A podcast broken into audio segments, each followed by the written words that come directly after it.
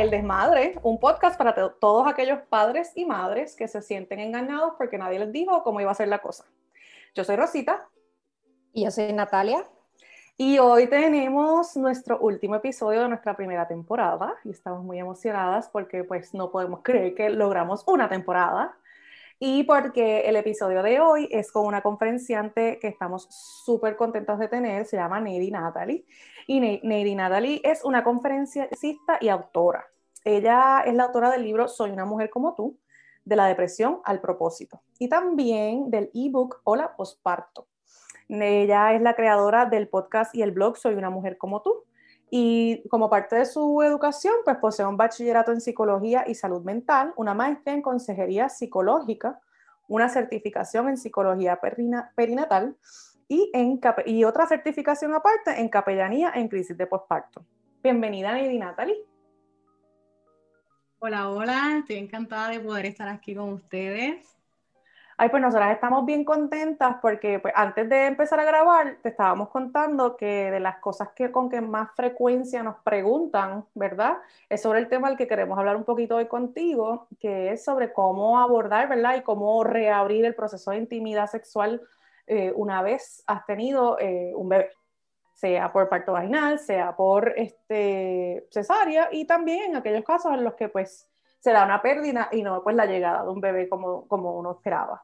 Este, se me pasó decir que pueden conseguir a Nady Natalie eh, a través de Instagram en su cuenta de arroba soy una mujer como tú y también en arroba posparto consciente. Cuéntanos, Nady Natalie, un poquito sobre ti, sobre pues lo que, te, lo que te, ha traído, ¿verdad? A crear la comunidad que tienes ahora y tu trabajo. Bueno, pues yo estudié, terminé mis estudios en el 2015, por ahí mi maestría, eh, tuve a mi bebé cuando ya estaba terminando mi maestría, pasé por una depresión durante mi embarazo que se extendió a mi posparto y ahí comienzo a enfrentar muchísimos problemas en mi sexualidad, mi autoestima, autoconcepto, mi matrimonio.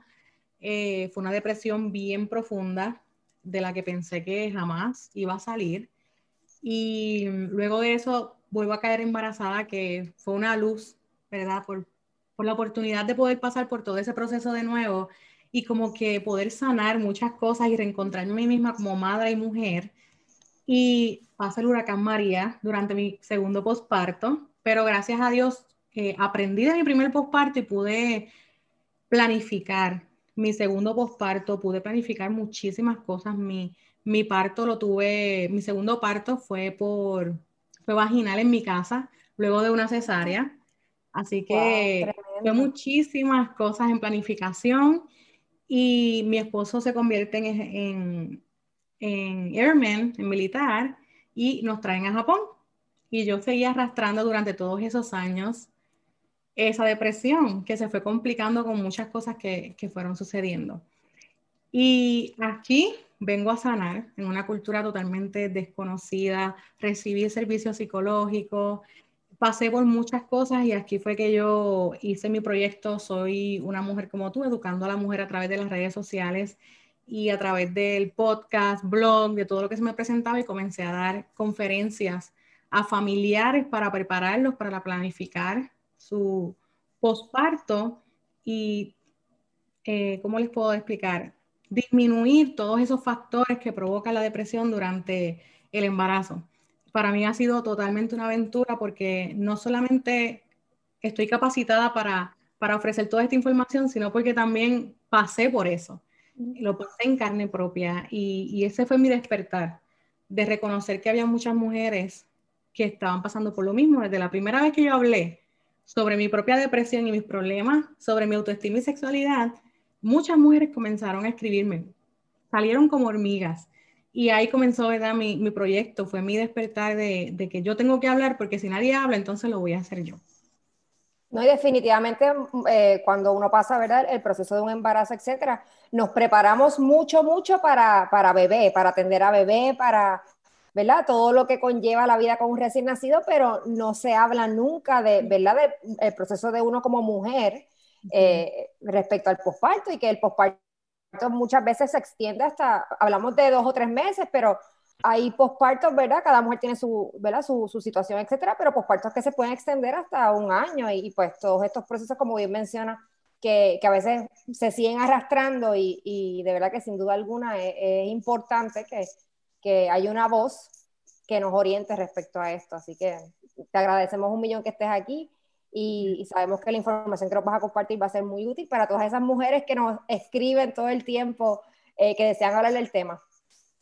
Definitivo. Y también este, me encantó algo que dijiste eh, y resonó mucho conmigo. Dijiste que aprendiste de tu primer postparto y eso te ayudó a prepararte para el segundo.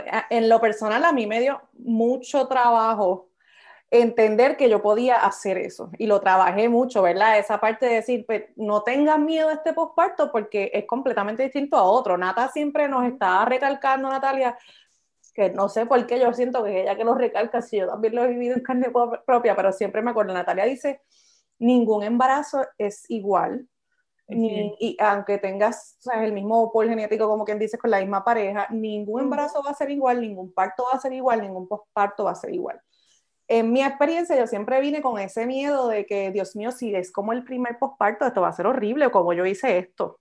O sea, como yo me metí en esto otra vez. otra vez. Sí, y entonces me tomó mucho tiempo como que decir, espérate, tienes que verlo como tú tan, lo explicas así como si nada. Este, ya yo sé lo que puede pasar y estoy mejor preparada. Y entonces me encanta eso y me encanta, estás hablando un poquito también de cómo en, tus conferencias lo que haces es preparar a la mujer para el posparto. Cuéntanos un poquito sobre eso, o sea, una persona que no, que, es su primer parto, ¿verdad? Que es su primer bebé.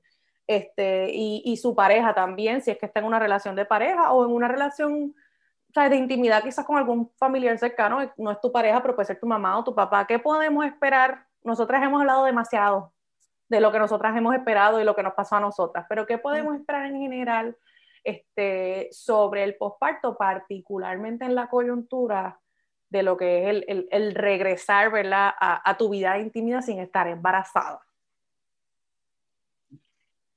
Bueno, realmente es un tema bien amplio, ¿verdad? esto de la sexualidad luego del embarazo es un tema bien amplio que, como, como ustedes mencionaron el otro día, es, un tema que, que casi nunca se menciona, que no se habla mucho de este tema, porque de hecho es hasta tabú, es un tema tabú de, hay una mamá en posparto teniendo relaciones sexuales, pero ¿y qué se cree? ¿Qué pasa?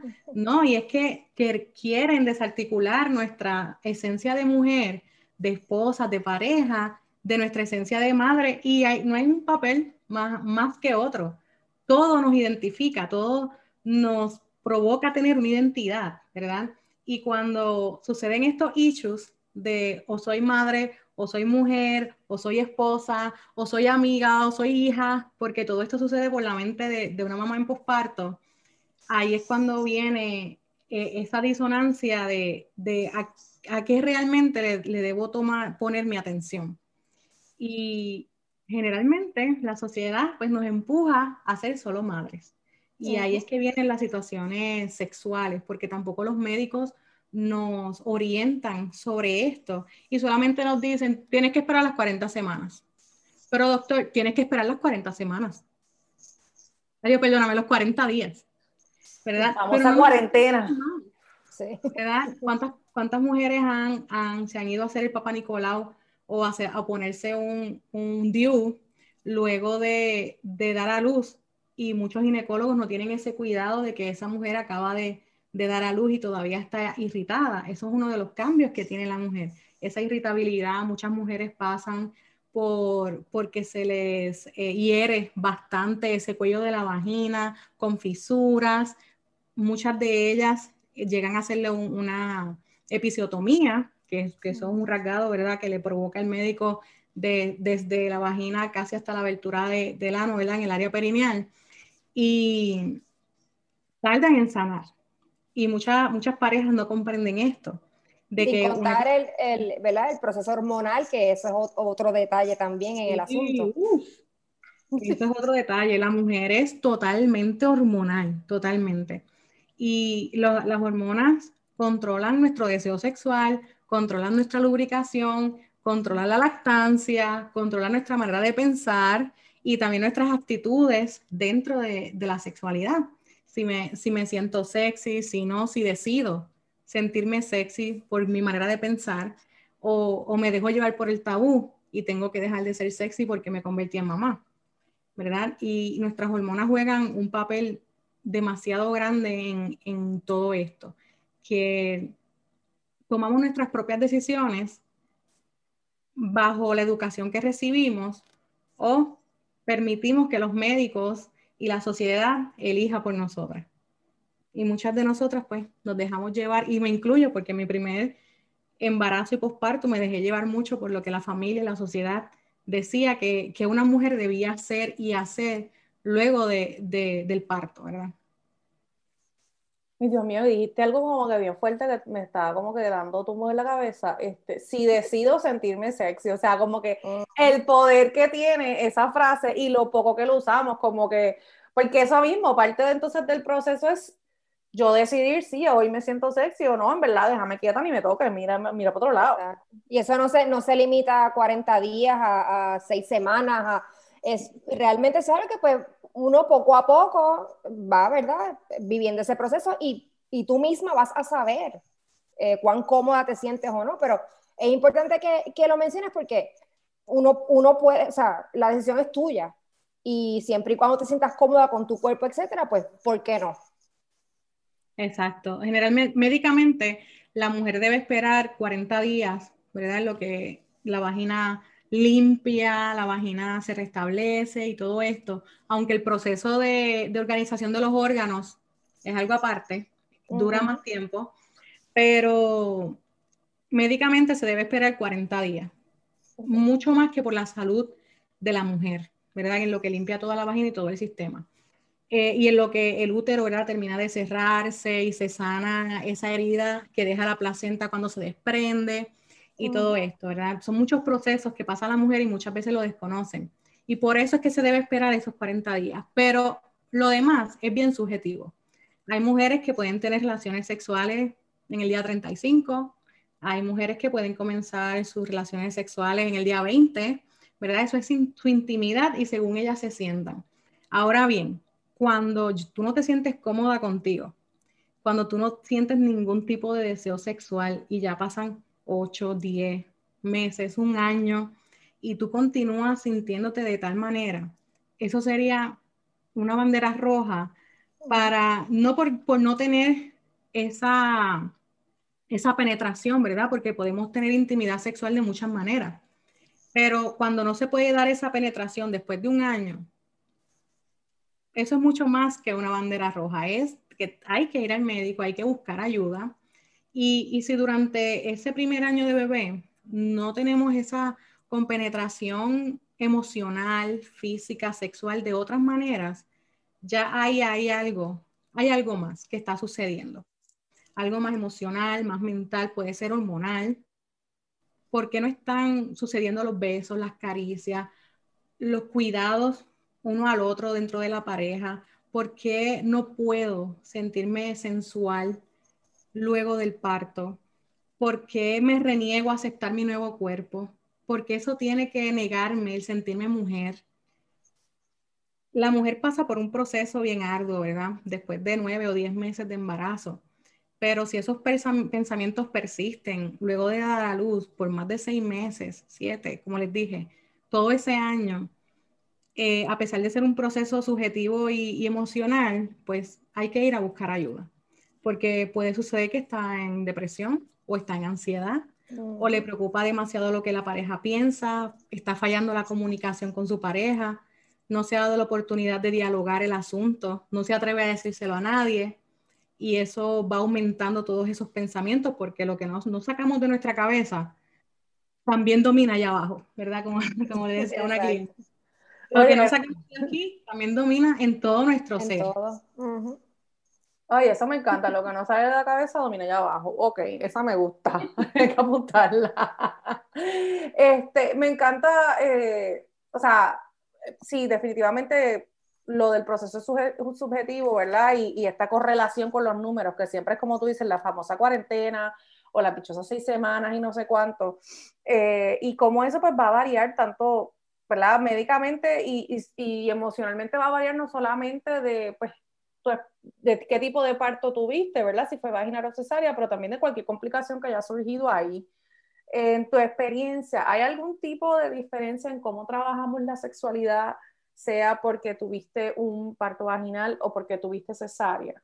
Y a la misma vez, si tuviste una pérdida, este, este tipo de, ¿verdad? De recuperación sexual, como que uno, como, como diríamos, ¿verdad? Porque eh, sí, el tema es amplísimo, pero dadas las preguntas que nos han llegado, pues eh, parece haber mucho interés en, en, en, esa compenetración, ¿verdad? De pareja.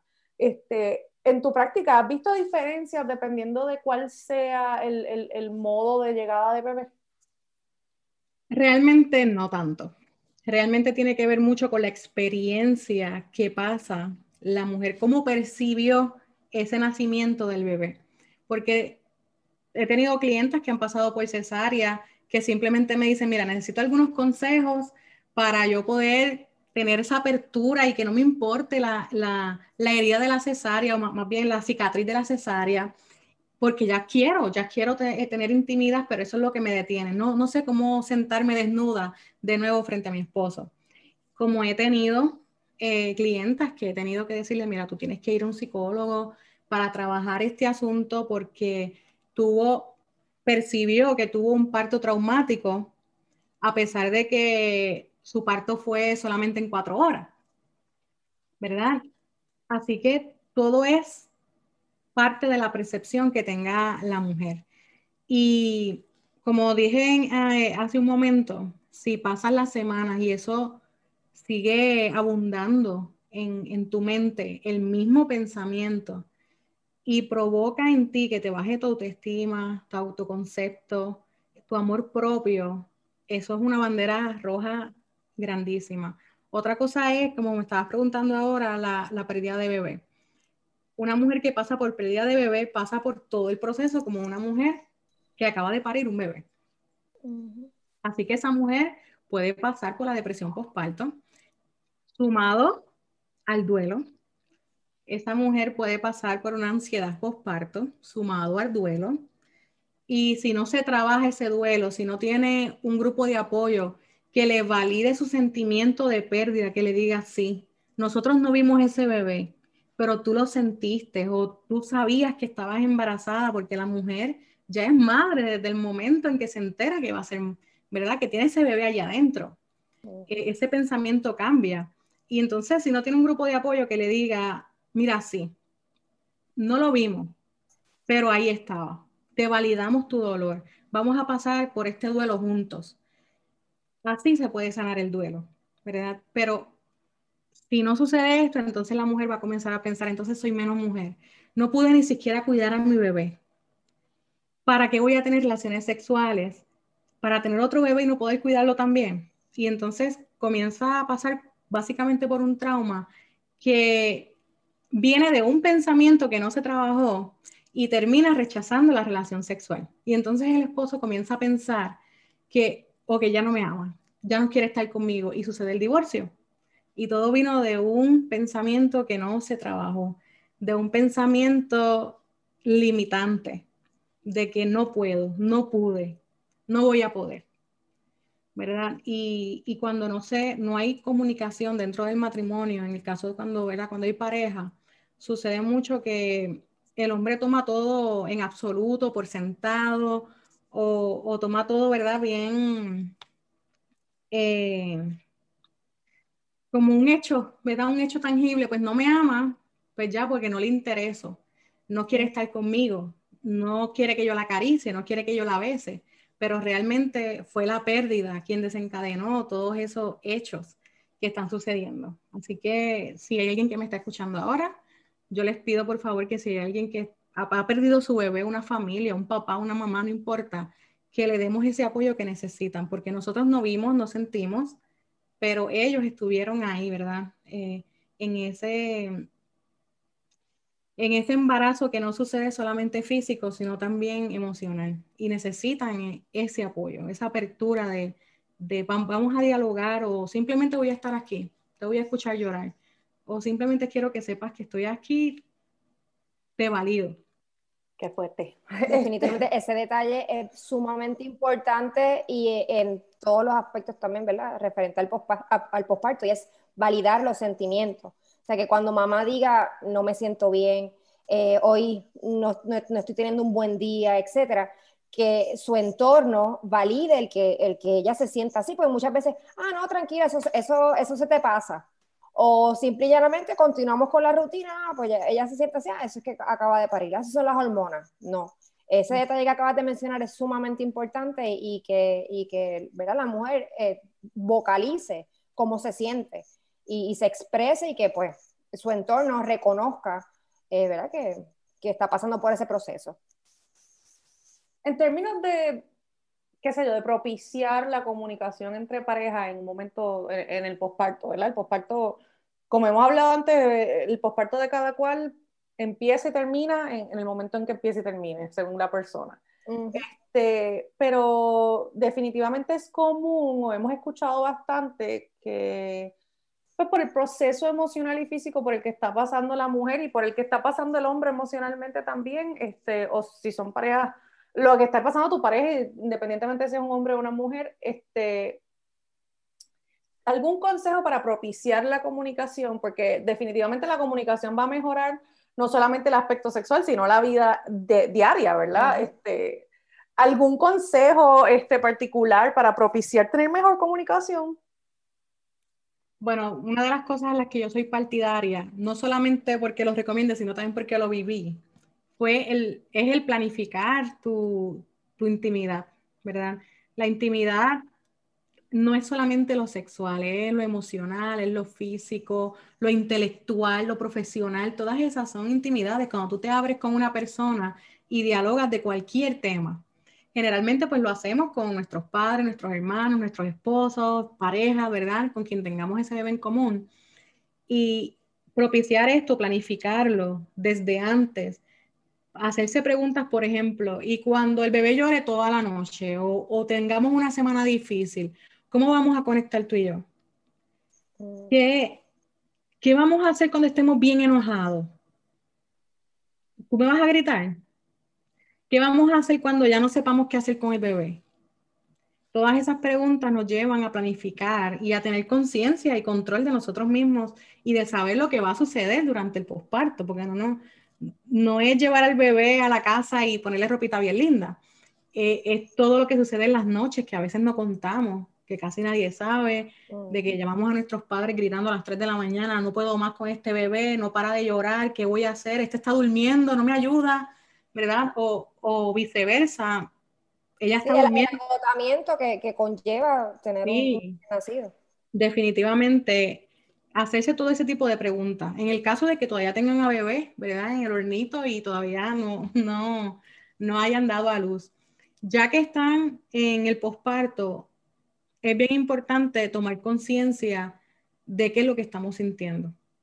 Yo siempre mando a, los padres a escribir tú estás enojado, quieres escribir la palabrota más grande del mundo, escríbela. Rompe el papel, échale el zafacón, quémalo, ¿verdad? Pero de alguna manera tienes que sacar e, ese pensamiento, sentimiento de adentro. Y a veces no estamos acostumbrados como que a hacer estos ejercicios, ¿verdad? De, de ya, de, ¿verdad? De, retiro espiritual. Pero la verdad es que cuando nos convertimos en padres, si no soltamos estos pensamientos o estos sentimientos de alguna manera, ese bebé es quien va a pagar por todo eso, o la relación marital. Si hay algo que abunda durante el posparto, son los desacuerdos, porque claro, están cuidando a otro ser, no se están poniendo de acuerdo de cómo cuidarlo, y entonces siempre, siempre lo, lo más que se afecta es la vida sexual, porque se piensa que tener un bebé en colecho o en la habitación es causa para no tener intimidad. Y entonces ya hay que sacarnos la cama del sistema. No, no es, no es solamente tener intimidad en la cama. De hecho, si haces el amor en el piso, las caderas de la mujer van a tener una mejor posición y vas a disfrutar mejor. Apúntame esto. Hay que ponerse creativo. Exacto. Tienen el sofá, tienen la mesa, la silla, you name it, ¿verdad? Tienes diferentes, diferentes habitaciones. Yo siempre recomiendo que, que preparen otra habitación de la casa para tener intimidad. sino que, que preparen un comforter, que digan, que digan entre ellos dos, mira, este va a ser el comforter de nuestros encuentros cuando tengamos a bebé. O salgan a comprar uno si tienen un recién nacido en sus casas, ¿verdad? Que lo pongan en cualquier lugar y que puedan tener intimidad ahí. Si les da pena el sofá, pues mira, póngale en una colcha para que entonces cuando el vecino venga a visitar, pues no sepa que sucedió algo allí. ¿Verdad? Pero hay que sacarnos la cama del sistema porque no porque nos hayan enseñado a hacer el amor en la cama, quiere decir que allí siempre lo, lo tenemos que hacer.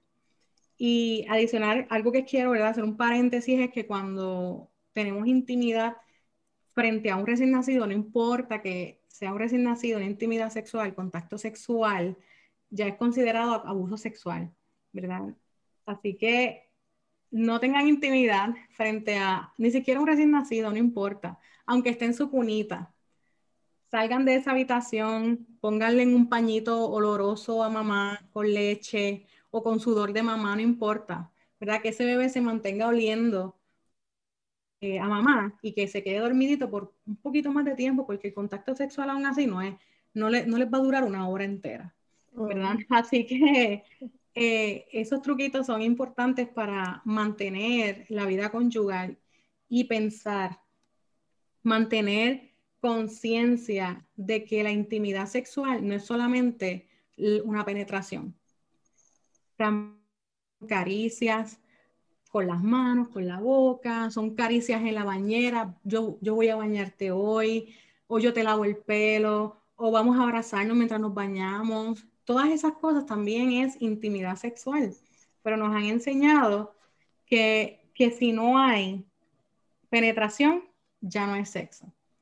Que si no hay penetración, entonces pues no tuvimos nada o no hay nada pero hay otras maneras que nosotros podemos, en las que nosotros podemos interactuar y también llenar nuestras necesidades sexuales, emocionales y físicas, ¿verdad? Esa pertenencia de dentro de, una relación. Oye, eh, me encantó lo de, me encanta, yo siempre empiezo, me encantó esto, esto y esto, este, pero lo de la planificación cuando están todavía en el proceso de embarazo, que sí, como dijiste, puede parecer bien cumbaya, yo soy culpable de pensar eso, este, me parecía súper ridículo, como que, o sea, con tantas cosas que yo tengo que hacer y con una niña de tres años embarazada a punto para ponerme a planificar qué vamos a hacer, como que, por favor. Sin embargo, hicimos el ejercicio y en el momento cuando estás in the thick of ahí mismo, cuando estás como que loca por arrancarle la cabeza a la pareja o lo que sea, o te acordaste o la pareja te dice algo y es como que, eh, adiantre, espérate, esos cinco minutos que pasamos hablando sobre planificar esta cosa, me acaban de salvar la vida, porque en verdad te quería meter las manos, pero este, resuelve, mano, es bien fuerte. y, y resuelve no solamente en momentos en los que pues, tienes tensión con pues con tu pareja, sino también en momentos en que, como hemos hablado antes, que si cuando vengan los comentarios de X, Y, Z o cuando me estén diciendo haz esto o lo otro, necesito que tu pareja step it up y digas, no, lo que nosotros hemos hablado y lo que decimos es tal cosa. o ni eso, simplemente la contestación que has preparado de como que el médico dijo eso y ya. Sí, y eso es importante. Y, y Máxime, yo que soy madre lactante, respecto a la lactancia y, y, y el colecho, como bien lo mencionaste ahorita, hay mucha opinión. Y entonces, si tú no estás, si tú y tu pareja no están en la misma página, eso puede traer una discordia adicional a la, relación. Eh, entonces, ese, ese detalle es bien importante. Definitivo. Ahora que mencionas la, lactancia, Natalia. Eh, Ahí sí que nos preguntaron. Nos preguntan mucho sobre esa correlación entre madre lactante y la dificultad la, la intimidad sexual después del parto, ¿verdad? Este, ¿cómo podríamos como que conciliar ambas cosas, verdad? O, cómo podemos trabajar con eso? O, de hecho, explícanos, porque no sabemos ni, hay veces que hay gente que no sabe ni la, la parte biológica que está pasando y por qué es que cuando eres una madre lactante, aunque sea por las primeras, ponte tú tres semanas, pues ahí resequedad vaginal y entonces también pues hay dificultad al momento del acto sexual.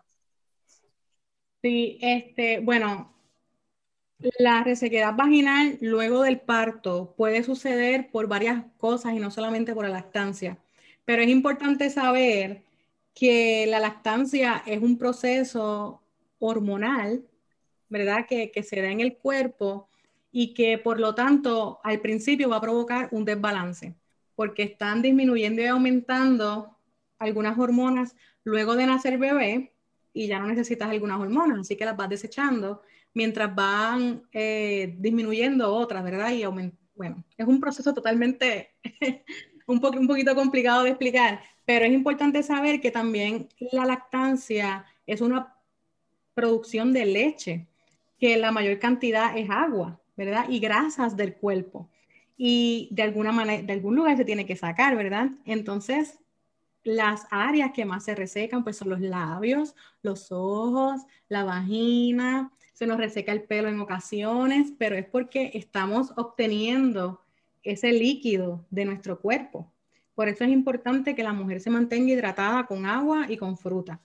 Eh, y esto es una de las cosas, ¿verdad?, que yo recalco mucho en, mi curso online de, planificación postparto, porque muchas mujeres pues no saben eh, por qué tienen que tomar mucha agua o no saben por qué les da tanta sed o les da con, con chupar hielo, ¿verdad? Luego de, del parto, pero es porque la, lactancia se ve envuelto muchos minerales, muchas vitaminas, se ve envuelta el agua del cuerpo, la grasa corporal, todo, todo eso está dentro de la leche, ¿verdad?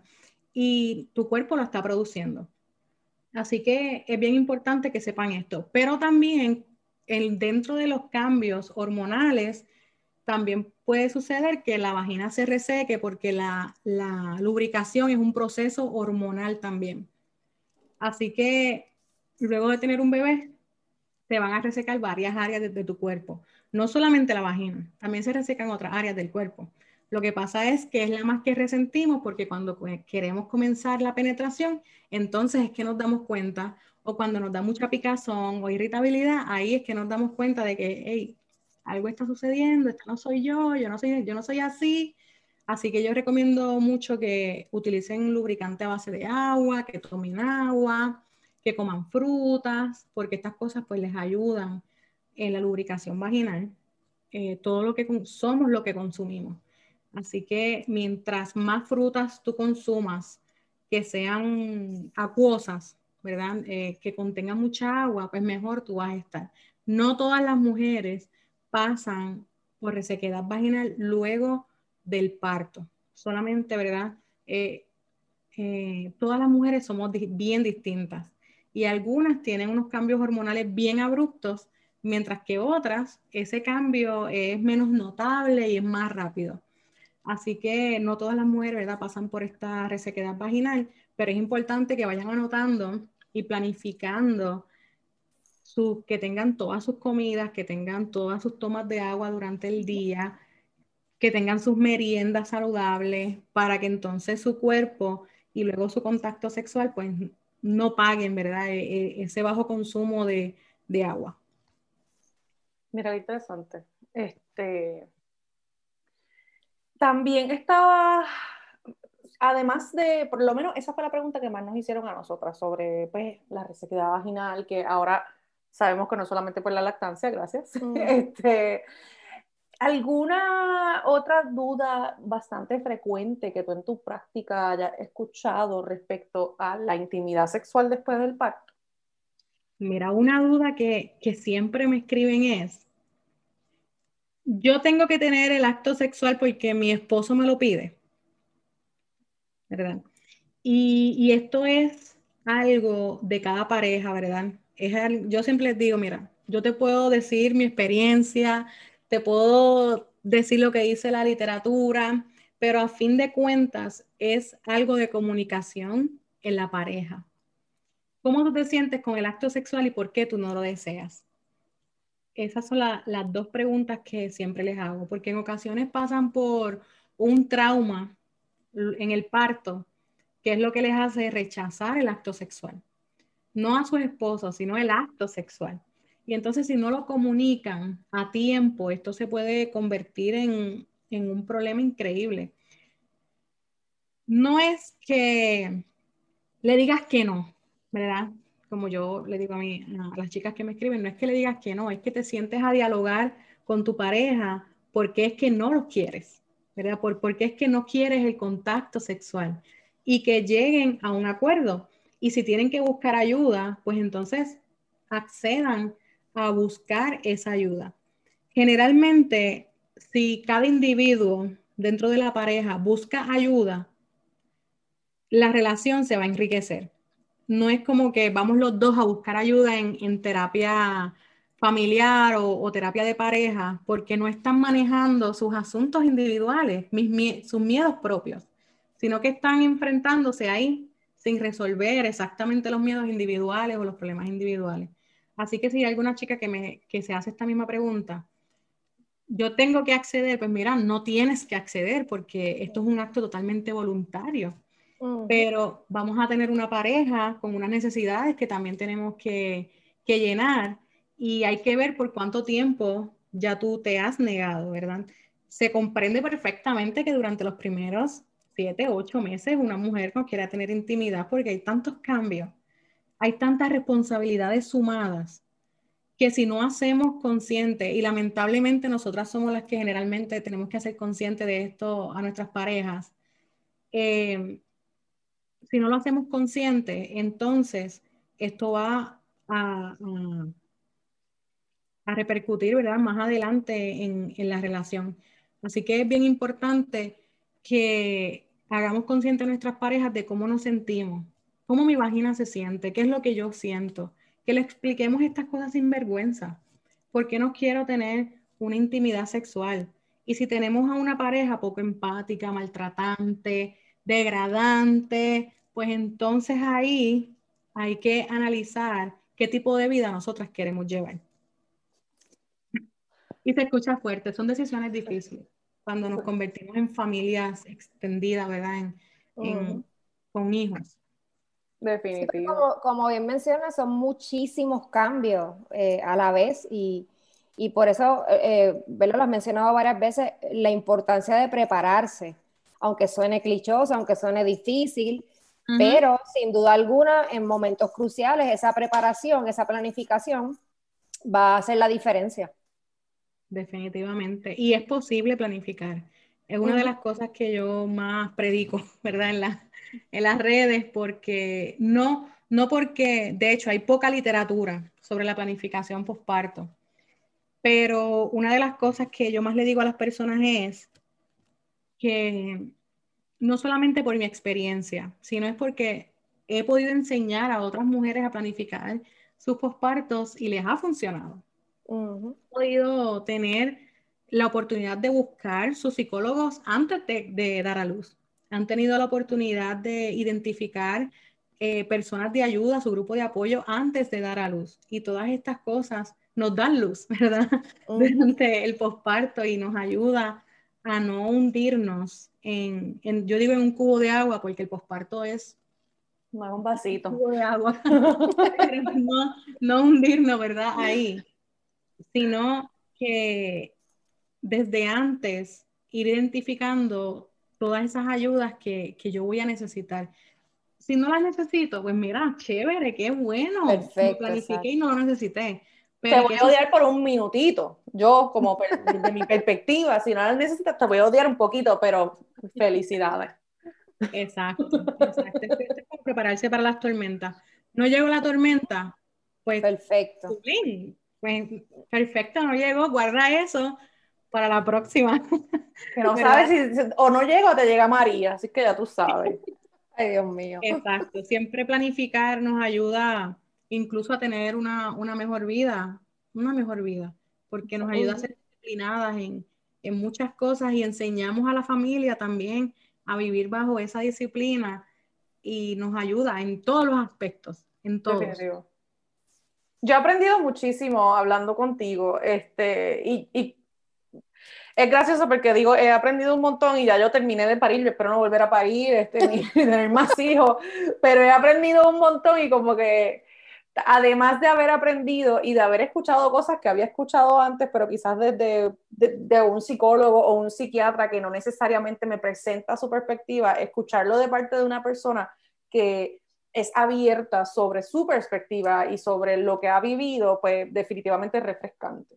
Para todos aquellos que nos escuchan, háblanos también, recuérdanos sobre el curso online que tienes, por favor, y dónde lo podemos conseguir, y tu libro para poder seguir aprendiendo de ti. Sí, este, gracias al Señor he podido crear plataformas. Mi academia se llama Soy una mujer como tú también. Todo mi proyecto se llama así. Este, allí tengo un curso, se llama Posparto Consciente. Me pueden encontrar en Instagram de esta manera, Posparto Consciente, o Soy una mujer como tú. Y en el enlace de la biografía van a encontrar allí el enlace para, para directo, ¿verdad? Al, al curso. Es un curso bien completo desde cómo limpiar la casa de una manera más práctica, cómo organizar la casa de una manera más práctica, eh, sobre la sexualidad, sobre el grupo de apoyo, sobre profesionales a los que podemos recurrir. Hay de todo allí. Eh, es un curso bien completo.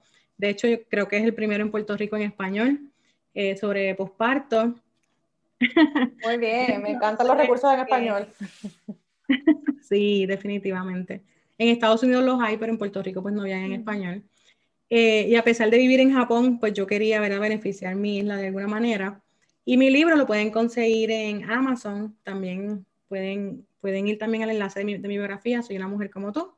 Y allí va a estar el enlace para, para el libro, eh, Soy una mujer como tú, de la depresión al propósito. Y es un libro que habla sobre mi proceso de cómo fui de la depresión eh, y pude Ahí te muestro más o menos cómo planificar el posparto, te hablo sobre el duleo, las leyes en Puerto Rico, sobre la violencia obstétrica, hablo sobre la depresión, sobre cómo sobrepasar el duelo migratorio, ¿verdad? Tengo muchos temas en mi vida, ¿verdad? Pero lo hago desde una manera educativa, de información, para que la mujer se empodere y pueda encontrarse, como dice, como dice la sociedad, a pesar de la maternidad, ¿verdad? Pero que pueda reencontrarse, ¿verdad? Y, y al final poder redefinirse como mujer con varios roles, esposa, madre, amiga, hija, sin dejar de ser esa mujer que, que, siempre quiso ser.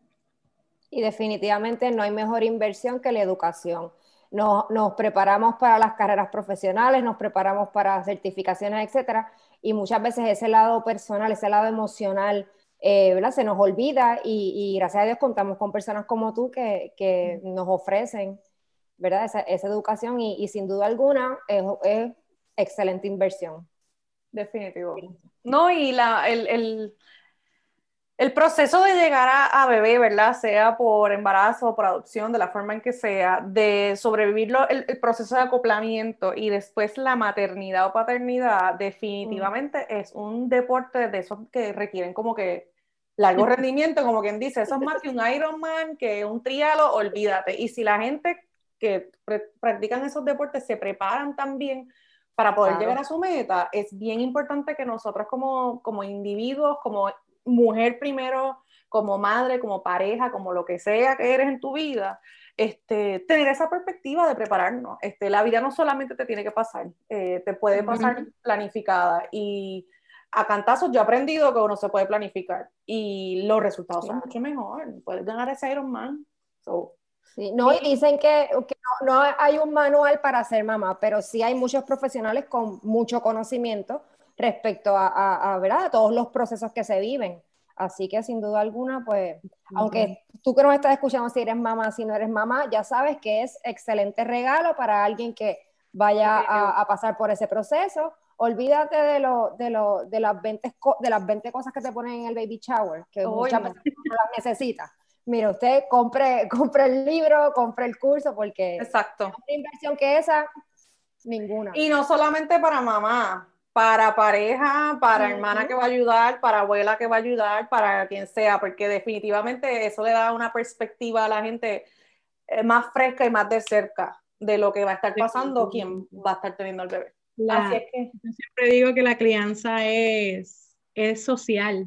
Necesitamos de la sociedad uh -huh. para poder criar y cuando no criamos en, en sociedad se afecta el matrimonio, se afectan los hijos, se afectan muchísimas cosas a, a, nuestro alrededor y llegamos a la soledad. Y yo por experiencia propia, el aislarse no es para nada saludable, cuesta, el aislarse cuesta mucho. Definitivo. Ay, pues muchas gracias, me ha encantado conversar contigo. Te agradecemos muchísimo que estés con nosotros, Nidi Natalie, y esperamos que quizás en el futuro podamos volver a colaborar y tenerte aquí con nosotras. Este, gracias por la educación que compartes y por compartirlo desde la perspectiva, desde tu perspectiva y tu experiencia. Este, y nada, muchas gracias por estar en el último episodio de nuestra primera temporada. Gracias a ustedes. Este, gracias a ti, gracias a los escuchas, a la gente que nos escucha por, por escucharnos y por qué sé yo, por darle play. Y gracias, Nata, por ser mi compañera en esto y por decir gracias. lo, que empezó como un relajo definitivamente no, nos ha llevado a, a, compartir información valiosa y que, y que las personas se beneficien y que nos, no, nos tenemos, como, como decimos, ¿verdad? Este, no está sola, no está solo en este proceso de la paternidad o la maternidad, sino que habemos un combo corillo. Aquí estamos. Muchas gracias a todos. Hasta la próxima. Gracias.